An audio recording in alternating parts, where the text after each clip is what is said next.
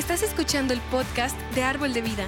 Nuestra oración es que este mensaje te inspire a ser un hacedor de la palabra de Dios y no solo un oidor.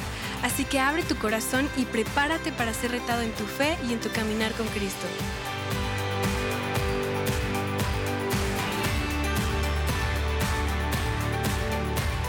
Estoy muy, emocionado por una nueva serie que comenzamos hoy llamada Las Bienaventuranzas. Ah, ¿Lo dije correcto? Bienaventuranzas. Y ah, bueno, y en el libro de Mateo, hablando de ese tema, en el libro de Mateo registra, o Mateo registra para nosotros un sermón que Jesús predicó al principio de su ministerio. Ah, y la primera parte de este sermón son declaraciones llamadas las bienaventuranzas. Y ese sermón, más o menos ese sermón más famoso de Jesús que predicó en, una montaña. Y también es, conocido como el sermón del monte. Y, ah, pero cada una de estas nuevas declaraciones ah, comienza, o bienaventuranzas, comienza con las palabras, bienaventurados los comienza así. Y algunos han, traducido este, esta palabra bienaventurado como feliz. Y muchas traducciones usan la palabra feliz. Pero esto no, realmente no capta la profundidad del gozo, la bienaventuranza y la verdadera felicidad que va más allá de nuestras circunstancias o sentimientos presentes. Y esta bienaventuranza más o menos traducido literalmente en el contexto original de, este sermón, cuando Jesús estaba compartiendo, es más o menos está describiendo, es una condición eterna que solo se encuentra en Cristo Jesús. Y pues e, en cierto sentido, todas estas declaraciones o bienaventuranzas están relacionadas con nuestra fe salvadora en Cristo Jesús, pero también son cualidades de carácter que deben ser cada vez más evidentes en los seguidores de Cristo. ¿Y cuántos seguidores de Cristo tenemos esta mañana? ¿Ya? Ya la mitad los otros seguidores de Satanás. Y, ah, pero, y ustedes me conocen. Y, pero durante esta serie vamos a examinar cada una de las bienaventuranzas para ver cómo cada cualidad de carácter conduce a una fe más profunda y un caminar más profundo con Cristo, lo, que nos lleva a la, a la verdadera bienaventuranza en nuestra vida. ¿Y cuántos quieren vivir una vida bendecida, experimentando toda la plenitud de Dios en su vida? ¿Cuántas personas? Ya hay unos, los otros, quién sabe.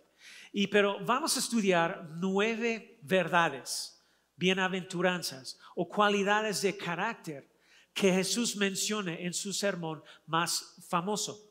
Y lo que es tan, lo que es radical y revolucionario acerca de estas nuevas verdades es que va completamente en contra de todo en la sociedad y la cultura de hoy. Y, si realmente lo piensas, algo, no, no, no, sé de ustedes, pero algo, algo ha sucedido hoy.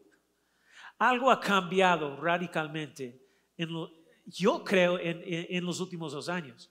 Es, eh, radicalmente. Las cosas siempre han ido cambiando año tras año, pero no sé, hay, algo que ha acelerado el cambio en los últimos dos años especialmente.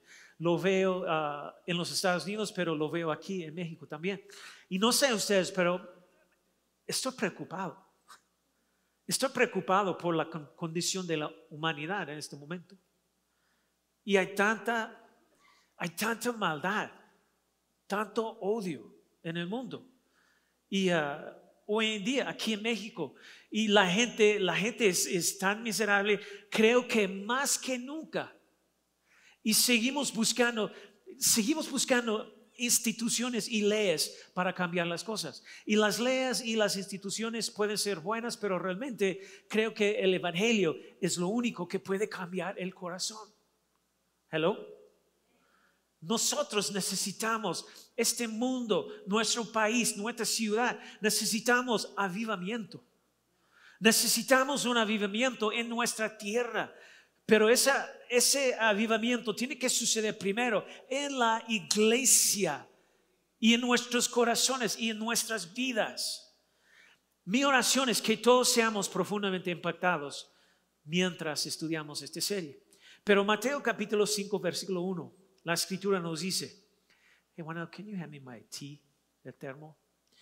Y Mateo 5, versículo 1 a 12, dice la palabra, dice, cuando Jesús vio la, la multitud, subió al monte y se sentó. Entonces sus discípulos se le, le acerca, eh, acercaron y él comenzó a enseñarlos diciendo, bienaventurados los pobres en espíritu, porque de ellos es el que, reino de los cielos. Vamos a estudiar esto hoy. Uh, versículo 4, bienaventurados los que lloran, porque ellos recibirán consolación. Bienaventurados los mansos, porque ellos eh, heredarán la tierra.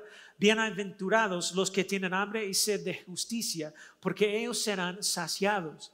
Versículo 7, bienaventurados los misericordiosos, porque ellos serán tratados con qué? Misericordia. Yo creo que tenemos más juicio en el mundo que, como, que nunca antes. Creo que necesitamos más misericordia en el mundo de hoy. ¿Alguien más? Yo, creo que necesitamos más eso. Uh, versículo 8, bienaventurados los de limpio corazón, porque ellos verán a Dios. Bienaventurados los pacificadores, porque ellos serán llamados hijos de Dios. ¿Sabes qué? Creo que también necesitamos más pacificadores en este mundo. Versículo 10, bienaventurados los que padecen persecución por causa de la justicia, porque de ellos es el reino de los cielos. 11. Bienaventurados serán ustedes cuando por mi causa los insulten, y persiguen y mientan y digan contra ustedes toda clase de mal. Vamos a, vamos a examinar cada uno de estos las próximas semanas. Y lo que te pido que hagas no es solo que vengas a la iglesia, sino que permitas que la obra del Espíritu Santo obre en, tu corazón. ¿Podemos hacerlo? Y te pido que hagas espacio en tu corazón. No para, no para un pastor ni para una iglesia, sino para que la verdad de la palabra de Dios nos impacta a todos de una manera poderosa. Y realmente creo firmemente que Jesús vino a esta tierra no solo para enseñarnos estos principios, sino que los, eh, sino que, que los ejemplificó y encarnó, los vivió. Amabilidad, mansedumbre, amor, misericordia, bondad.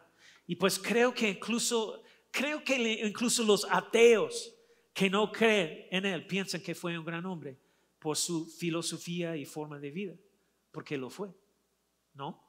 ¿Verdad? Cristo Jesús. Eh, escuche, Jesús nunca tuvo la intención de ser solo un modelo para nosotros, para que pudiéramos adorarlo por lo que hizo. Vino para que pudiéramos tomar su semejanza, vivir como Él. Y ser como Él. Segundo, segundo de Corintios dice que somos transformados poco a poco, gloria en gloria, dice la Escritura, a la semejanza de Jesús. Esa es la meta de, nuestra vida. Eso es lo que debería suceder con nuestra vida y uh, convirtiéndonos más y más como Él. Y le, he pedido a Dios que permita que haya un avivamiento de nuestros corazones en esta serie, mientras permitimos que los valores de las bienaventuranzas cobren vida dentro de nosotros. Porque eso va a cambiar nuestra vida tan radicalmente, en serio. Y que, y, que lo, que este, lo que estamos creyendo es que verdaderamente nos convirtamos en la esperanza del avivamiento y la esperanza de que esta tierra sea cambiada por la iglesia a medida que comenzamos a vivir y ejemplificar la bondad, la amabilidad, la gracia y la misericordia de nuestro Señor Jesucristo. Reciben eso. Amén. Entonces, y hay dos cosas que quiero que, que veas antes de que estudiemos esta primera que, que notarás en todas ellas. Y la primera es esta. Estas declaraciones o bienaventuranzas, verdades, revelan dónde se puede encontrar la verdadera felicidad. ¿Y cuántos quieren experimentar la verdadera felicidad? ¿Alguien aquí? En otras palabras, de, de, de, dónde viene la felicidad? Si se dan cuenta conmigo, los nueve comienzan con la palabra benditos, bendecidos o bienaventurados. Y ahora, la palabra bendito o bienaventuradas en griego es una palabra, eh, eh, realmente es una palabra difícil de, traducir al español. Y recuerda, el Nuevo Testamento fue escrito originalmente en griego. Y si quieres interpretar la Biblia correctamente, entenderlo bien, te ayudará a entender el texto original de la Biblia. Y la palabra aquí, bienaventurados, es la palabra macarias en griego. Y muchos traductores, los escruditos, eruditos, escruditos, eruditos, espero que esa no es otra palabra. ¿eh? Bueno, y ah, ellos usan la palabra bendito ah, o usan la palabra feliz. Es lo, como traduce la palabra. Pero no significa bendecido como si estuvieras bendecido, con riqueza o algo así. O no significa feliz como, ah, ¿cómo te sientes feliz? Literalmente significa que hay una alegría o gozo interna que el mundo no puede darte. E, es un tipo de alegría, gozo, que no se puede sacudir, e, un tipo de alegría que no se puede cambiar según las circunstancias. Porque la alegría que, comúnmente conocemos y experimentamos para la mayoría de nosotros es lo que el mundo dice que es alegría y felicidad. Como, como por ejemplo, como si el sol brilla, eres feliz. Cuando no brilla, no eres feliz. o cuando tienes dinero, eres feliz. Pero cuando no tienes dinero, no eres feliz. Cuando tu equipo de fútbol gana, estás feliz. Pero cuando tu equipo pierde, no estás feliz. Según las circunstancias. Pero eso es lo que pasa. Nuestro gozo va y viene con las circunstancias. Pero no el pueblo de Dios. Se supone que el pueblo de Dios, ¿dónde está el pueblo, pueblo de Dios? Amén se supone que el pueblo de Dios tiene algo tan profundo dentro de nosotros que sin importar cuáles sean nuestras circunstancias, tenemos este gozo interno del Señor. Y Jesús está diciendo que se encuentra en los lugares menos esperados, los que no tienen sentido. Y vamos a estudiar los nuevos, los nueve lugares que si alguna vez pudieras llegar al lugar donde donde eres ese tipo de persona. Es una invitación a un sistema de valores completamente contracultural que ninguna circunstancia puede quitarte la alegría o gozo o felicidad. Yo quiero vivir así. ¿Alguien más? Y estas declaraciones bienaventuradas revelen dónde se puede encontrar la verdadera felicidad. La segunda cosa que quiero que noten es cómo terminan estas declaraciones que vamos a estudiar. Y todos terminan con cómo estas cosas pueden ser suyas.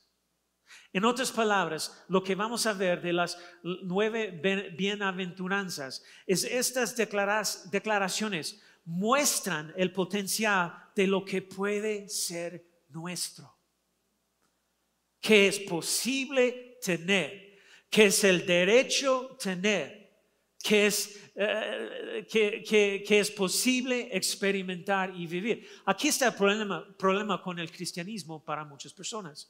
Si le preguntas a la mayoría de las personas qué les ofrece el cristianismo, qué, les, qué les ofrece el evangelio, la mayoría de las personas dirían que, ah, bueno, Jesús vino a morir en la cruz y salvarme de mis pecados. Fue al cielo, lo cual es cierto, pero no es todo. No es todo. Jesús no solo vino a salvarte de tus pecados y rescatarte del infierno, Él vino a sanar tu matrimonio. Él vino a restaurar tu corazón. Él vino a sanar tu dolor. ¿Están aquí? Él vino a poner propósito en tu vida. Él vino a despertar los dones de Dios dentro de ti y darte un gozo que va más allá de lo que puedes conocer. Y, para muchas personas irán al cielo, pero no se dan cuenta de todo lo que Dios nos ha dado. Y qué triste manera de vivir, honestamente. En serio. Y todos queremos esa hermosa promesa. Y creo que demasiadas personas se enfocan más o menos en la pregunta, ¿qué, qué requiere Dios de mí? ¿Qué tengo que hacer?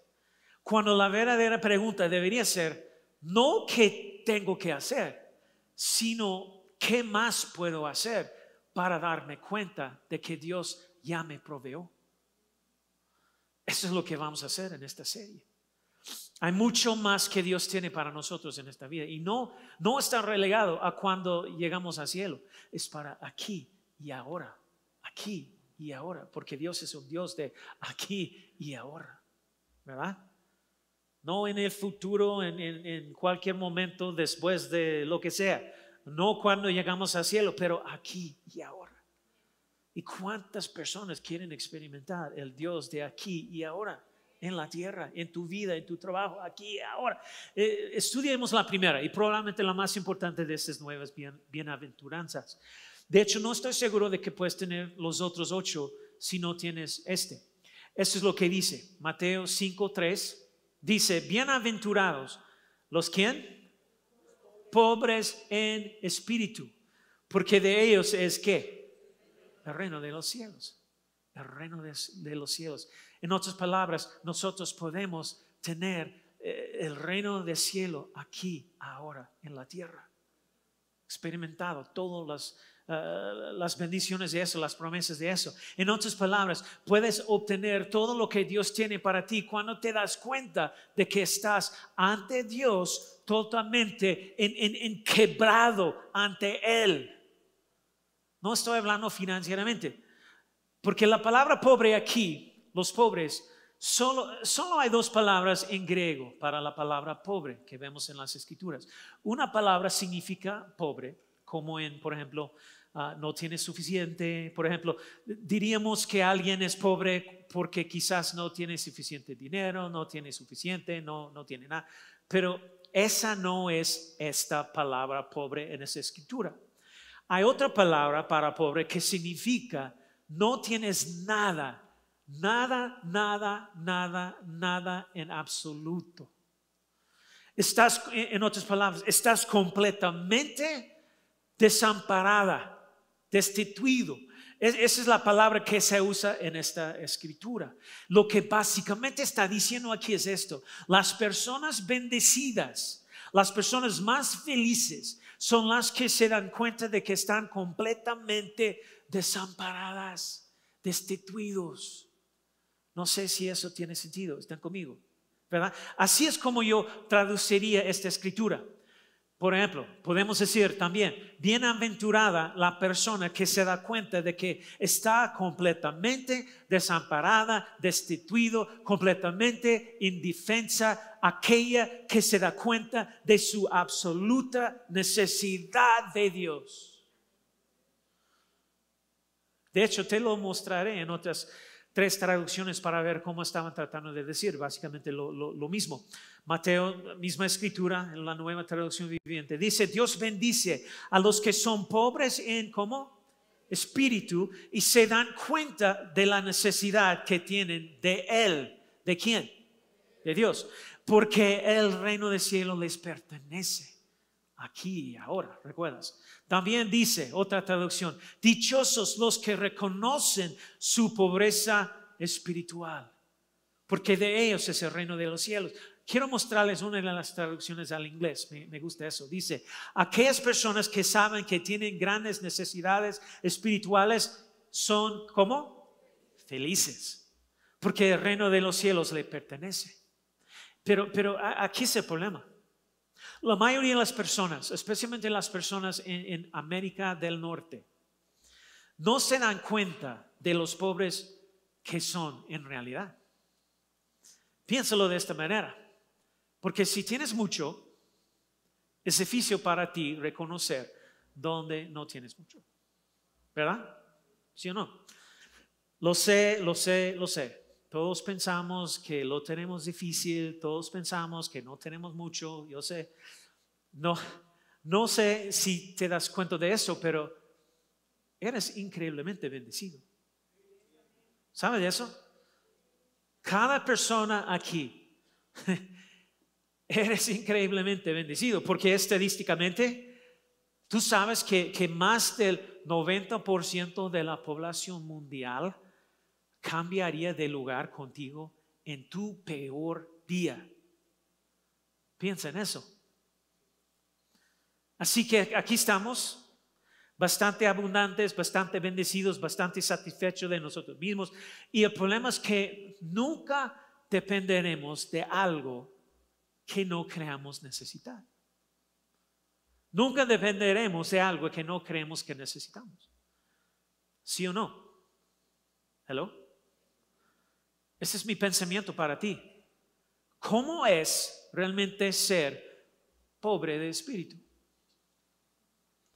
En realidad es, es para las personas que dicen, que piensan, que, oye, ¿sabes qué? No puedo, conseguir esto por mi, cuenta. No puedo obtener eso con mis propios esfuerzos. No es imposible, no es posible para mí hacer esto con mis propias fuerzas. No es, no es, literalmente no es posible por nada.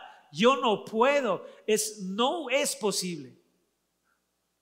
Y lamentablemente la mayoría de nosotros pensamos que podemos conseguir lo que necesitamos en la vida con nuestro propio esfuerzo. En serio.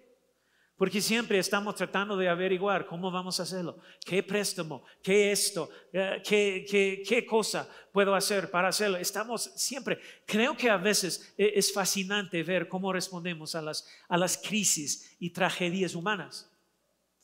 Yo sé que México ha tenido momentos de tragedia y crisis terremotos, desastres humanitarios, momentos en la historia que han puesto de, rodillas a la gente, cuestionando su significado mismo en, el universo. Yo recuerdo el, 11 de septiembre en los Estados Unidos, yo estaba viviendo allá. Yo recuerdo ese día. ¿Todos recuerdan el 11 de septiembre? Ya, lo que sucedió. Yo recuerdo dónde estaba, qué estaba haciendo cuando sucedió. Porque todo, todo, literalmente todo se detuvo ese día. A nivel nacional, cada persona, los trabajadores, los estudiantes, las empresas, todo se detuvo. Y durante las siguientes semanas y meses hubo, una ola de desesperación que llenó los corazones y las mentes de todo el país, independientemente del partido político, raza, situación económica. Eso pasó un martes. Y el domingo, lo que fue increíble que nunca he visto en toda mi vida, en toda mi vida hasta hoy en día, nunca he visto eso. La iglesia se llenó. Ni siquiera teníamos asientos para todos. Literalmente, eh, fue llenísimo, llenísimo, llenísimo. Y yo recuerdo gente sentada en el suelo llorando, desesperado por Dios. Y todos nosotros, todos ciudadanos, todos nos sentimos como víctimas. Todos nos sentimos impotentes. Todos nos preguntábamos, ¿qué sigue? ¿Y por qué estaban ahí buscando a Dios? El primer domingo después de eso. Porque se dieron cuenta de que estaban desamparados y que necesitaban algo. Incluso la pandemia creó ese mismo tipo de desesperación por Dios, ¿recuerdas? Tanta gente preguntándose si esto era el apocalipsis. Gente clamando a Dios, preguntándose si este era el, el fin del mundo. Y tú sabes que estás desamparado, destituidos cuando el PRI y el PAN están tomados de la mano y dicen que están unidos contra esta crisis. ¿Sí o no? Dios, Dios sabe que necesitamos ese, corazón nuevamente en nuestra nación y en nuestro mundo porque nos hemos vuelto demasiado autosuficientes. Estoy tan emocionado de llevar este año un grupo, de, un grupo al campo misionero, a Cuba. Vamos a hacerlo este año. Fui director de misiones en Árbol de Vida, Texas, por, muchos años, varios años. Y he llevado a cientos de personas al campo misionero para servir a lo largo de los años. Eso es parte de nuestro mandato como iglesia, de ir a las naciones con el mensaje de Cristo. Ya estamos haciendo aquí en Árbol de Vida pero vamos a llevar un grupo para participar en eso. Y la razón por la que hacemos viajes misioneros es, es porque nos da una perspectiva de nuestras vidas. No solamente para ayudar a la gente, pero dar una perspectiva de nuestras vidas. Y uno de mis mayores deseos es que, es que no vivas y mueras en López Mateos con 800 opciones y lugares para comer. En serio. Cada uno de ustedes necesita ir a un lugar donde no hay nada, absolutamente nada, y darse cuenta de que la gran mayoría de la tierra vive de esa manera. ¿Sabes lo que estoy diciendo? ¿Entiendes? ¿Y sabes qué más notarás cuando vayas ahí? Son más felices que tú. En serio. Yo he, facilitado tantos viajes a lo largo de los años de, de grupos a México y también Perú. Y hemos ido a lugares donde la gente literalmente no tiene nada, nada, nada en absoluto. Y me encanta llegar en esos lugares con una camioneta llena de adolescentes y ver la cara de todos los niños pequeños que probablemente solo tienen un cambio de, ropa y, una comida por día o algo así. Y las sonrisas en sus rostros al ver a nuestros adolescentes, lágrimas porque tienen un grupo de extranjeros que están listos para jugar con ellos. Ah, estoy listo para llevar un grupo de aquí a Cuba a hacer eso y luego los, los, ves adorar y jugar y, no tienen preocupaciones y están felices. ¿Sabes por qué? Porque están tota, totalmente y absolutamente desamparados, destituidos. Todo lo que tienen es Dios, todo, lo que tienen es Dios. Son completamente dependientes de Dios y tienen el verdadero gozo del Señor y ellos son los que son bendecidos. Y honestamente, esa es una de las cosas más desafiantes para, enseñar este principio de cómo ser pobre en espíritu. espero que esto tenga sentido. Yo, eh, de hecho, yo estaba hablando con mi hermana la semana pasada. Ella y su esposo son los pastores de One Chapel. Vienen todos los años, cada, cada verano. Y he hecho esta declaración antes. Vivir por fe puede ser muy difícil si no dependes completamente de Dios. Espero que eh, me entiendes cuando digo eso. Porque, la mayoría de las veces estamos tratando de, conseguir lo que necesitamos. Pero cuando llegas a punto donde no hay otra opción, no hay manera, es, algo diferente. Cuando estás completamente dependiente de Dios, puede ser un desafío, sin duda, sí. Eh, este, yo estaba con mi hermano, estamos hablando de cómo la plenitud de Dios ocurre cuando estamos en la miseria espiritualmente, reconociendo que Dios es literalmente todo. ¿Me entiendes? Uno de mis pastores favoritos hizo esta declaración que creo que, es tan buena. Estaba hablando de cómo llevar a las personas a Cristo y, dijo esto, y eso me impactó. Fue muy profundo, en mi opinión. Y dijo esto él, tienes que perderlos antes de que puedas salvarlos. Entonces, ese, es mi objetivo en, los próximos 15 minutos. Quiero mostrarles que, que no tienen tanto como creen que tienen. En realidad estás completamente desamparado, indefenso, necesitado. Y cuando llegas a ese lugar ante Dios, es cuando Dios dice que eres bendecido, bienaventurados. Experimentarás el reino de Dios cuando te des cuenta de, que las cosas que necesitas provienen únicamente de aquel que las tiene. Amén. Hay un pasaje de la, de la escritura en el libro de Apocalipsis donde aparece Jesús. Se le aparece a Juan, el, el escritor de Apocalipsis, y le dice algo muy interesante.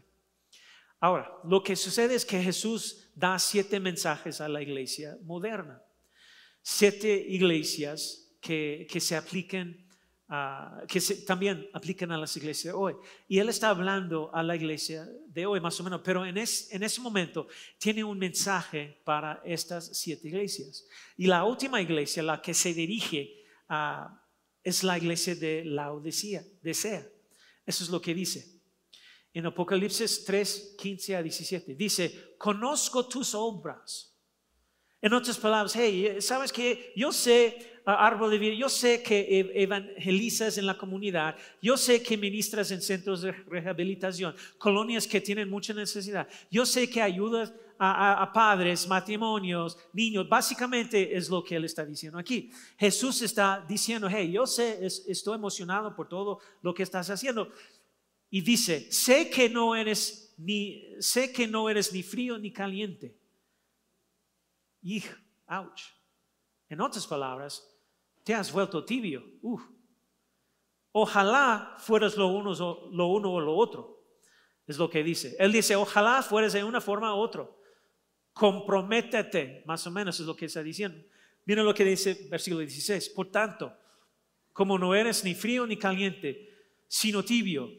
Mira, ser tibio viene de la actitud de pensar más o menos, ah, sabes que estoy bien, tengo todo lo que necesito, puedo, estar aquí una hora y media el domingo sí, para escuchar Pastor Jeff una vez a la semana, una vez al mes, no necesito más, estoy bien. Pero mira lo, lo que, lo que dice, como no eres ni frío ni caliente, sino tibio, estoy por vomitarte de mi boca. Bien, ouch, bien fuerte. Versículo 17. Dices, tú dices, ay, soy rico, me han enriquecido y no me hace falta nada.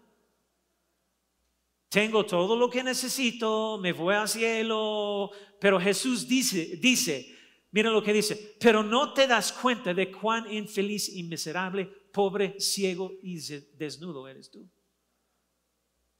Uh, escucha con todo mi corazón, espero que, que todos podamos dar- darnos cuenta de que, de que realmente somos infeliz, miserable, pobre, ciego, desnudo, sin Jesús. Hello. Y si alguna vez llegas a ese lugar, esa comprensión de no tengo nada excepto por Él, y luego todo lo demás ah, que todavía necesito solo puede venir de Él, que no puedo conseguir eso por mi propio esfuerzo y habilidad. Bendito serás. Bienaventurados los. Y vas a terminar siendo la persona más feliz que conoces. Así, que eso es lo que quiero hacer. Hay cuatro cosas, rapidísimo que quiero, ah, que podrías pensar que tienes en esta vida, pero la real- realidad es que solo Jesús puede suplirlas. Quiero decirlo de esta manera. Aquí está lo primero. No sé si lo sabes o no, pero sin Jesús, sin Jesús, yo pago por mis propios pecados. Uh, amén o ouch. Ese es uno de los conceptos erróneos más grandes sobre la salvación. La gente piensa que tiene un papel, un rol en la salvación. Ah, si voy a la iglesia, si doy, si sirvo, si digo que lo siento, ¿te das cuenta que puedes pedir perdón por tus pecados y no te serán perdonados? ¿Por qué? Porque no es solo el perdón de los pecados lo que perdona tus pecados. Tus pecados son perdonados siempre que sean pagados. Hello. No sé si das cuenta de esto o no, pero Dios no nos dice, ah, bueno, gracias por, gracias Juanel por esforzarte tanto por ser una buena persona. Veo que estás tratando de ser espiritual y dijiste que, que lo sentías, entonces, ¿sabes qué? Te, te perdonaré. No, así no es como funciona. La Biblia dice en Romanos 3:23, todos han pecado y están privados de la gloria de Dios. Y la paga de ese pecado es muerte. Ese es el único pago que se acepta para, para, ellos, para ellos. Romanos 6:23, porque la paga del pecado es muerte. No estoy tratando de ser pesado, fuerte aquí, pero estoy tratando de ayudarte. Necesitas entender que alguien tiene que pagar por lo, lo que tú y yo hicimos. Y ese pago no es como, ay, lo siento, y no es hacer cosas que sean espirituales o agradables o buenas. El pecado viene con un precio a pagar y es la muerte. Mira lo que dice el resto de ese verso. Mientras que la dádiva de Dios es vida eterna en Cristo Jesús nuestro Señor.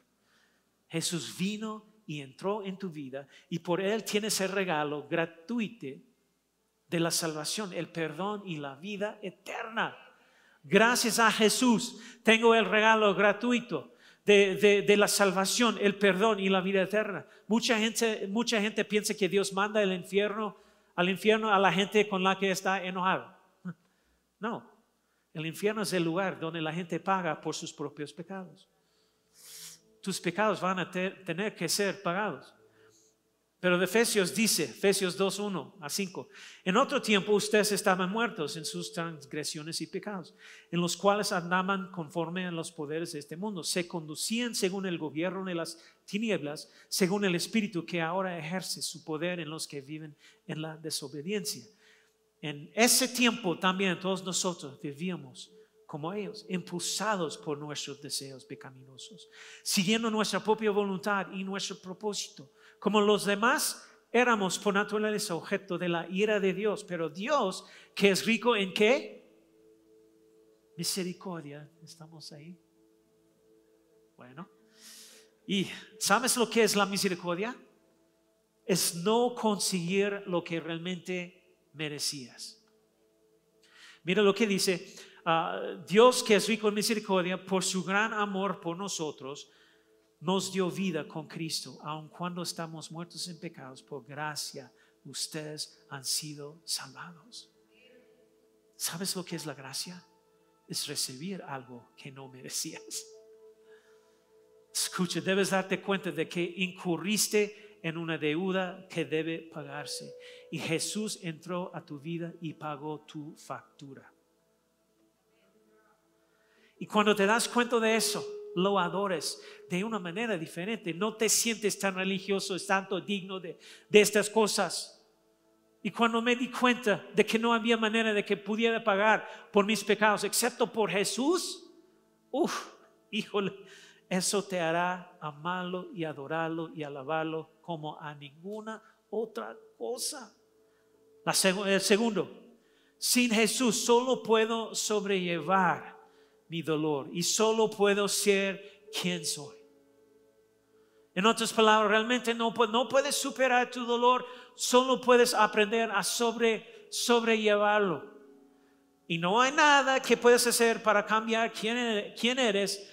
Soy quien soy, así soy, y no puedo cambiarlo.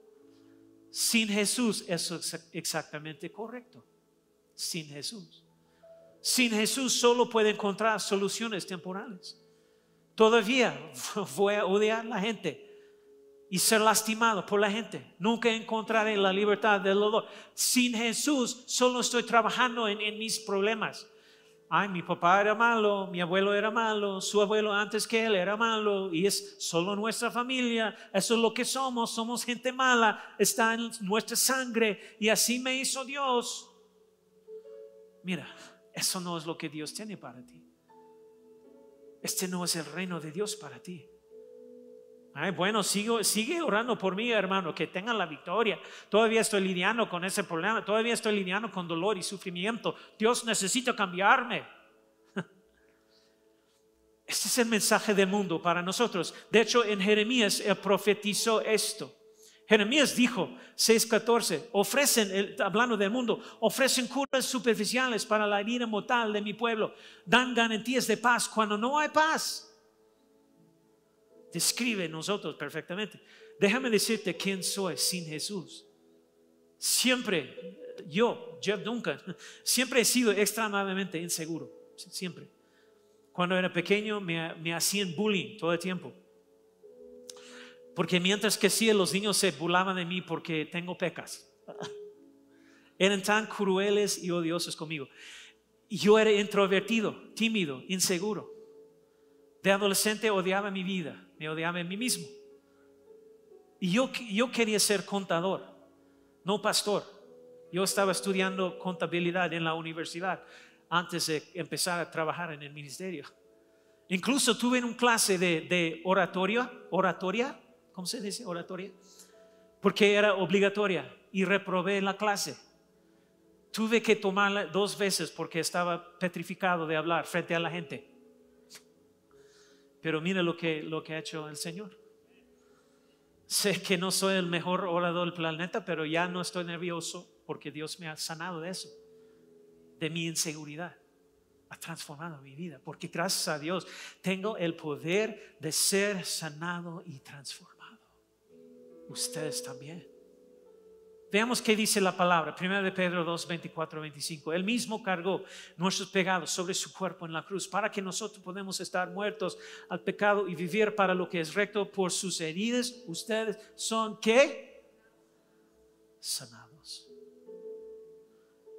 Antes eran como ovejas que andaban descarriadas. Sin Jesús, así es como era tu vida, vagando pero ahora han vuelto a su pastor, dice la escritura, al guardián de sus almas. ¿Sabes que tu alma puede ser guardada, protegida, restaurada? ¿Cuál sea la condición en la que se encuentra tu alma en ese momento? Porque puede ser sanada por el poder de Dios. Escucha, Dios no quiere poner una curita en tu vida, quiere sanarte y transformarte para convertirte en una persona completamente diferente. ¿Creen eso? Yo sé esto, que hoy Dios va a sanar algunos de ustedes que han estado pasando por tormentas, algunos de ustedes que han tenido ataques de, pánico esta semana. Mientras yo estaba orando por eso, es lo que Dios me mostró. Algunos de ustedes tenían inseguridades y miedos y preocupaciones, han tenido pérdida de, de sueño, tus niveles de estrés son más altas que nunca y termina hoy en el nombre de Cristo Jesús.